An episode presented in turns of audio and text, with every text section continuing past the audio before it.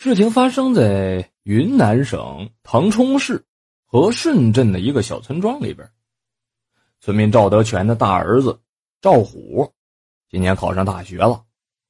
他这是这几个村里边十几年来第一个大学生啊，这可是一件大喜事赵德全特别的开心，就在村子里边摆起了几桌酒宴了，让大家伙聚在一起庆祝一下。来的人们呢，也都为赵虎感觉到开心，来敬酒那是络绎不绝。很快，他就喝的有些多了，摇摇晃晃的站起身来，准备去小便。这在村里边嘛，也没什么公共厕所之类的呀，他就走到一个没有人的地方，在一根电线杆子旁边解决起来。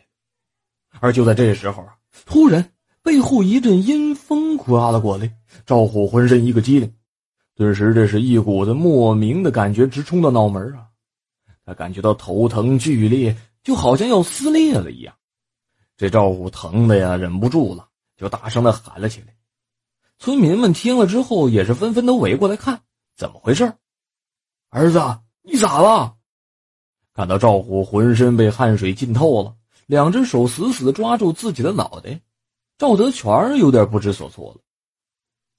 在几个村民的帮助之下，赵德全先是把儿子扶到了凳子上坐下，可是赵虎呢，并没有任何好转，他反而啊更加难受了，他疼的已经用脑袋直接撞桌子了。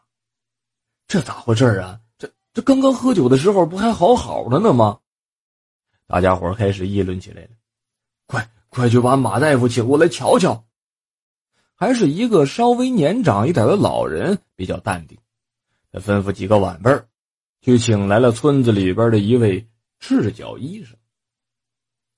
很快，这马大夫就过来了。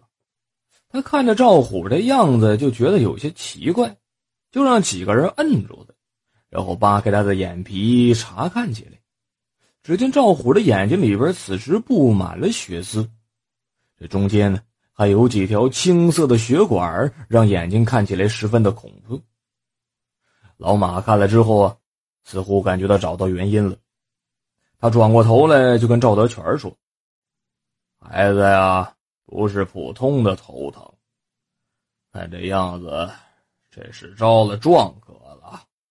你赶紧的去找个铜钱过来。”就在这时候。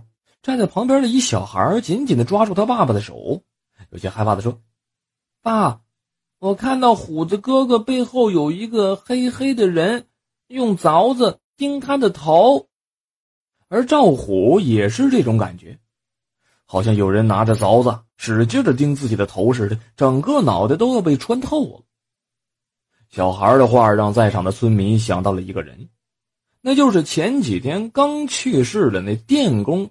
许辉，他那天啊，在朋友家里边喝了点酒，然后去村子里边检修电路，可能是操作失误吧，突然就被电着了，一丝火苗瞬间就把他全身都给点燃了，几乎就在那一瞬间，一个活生生的人就变成了一截焦炭。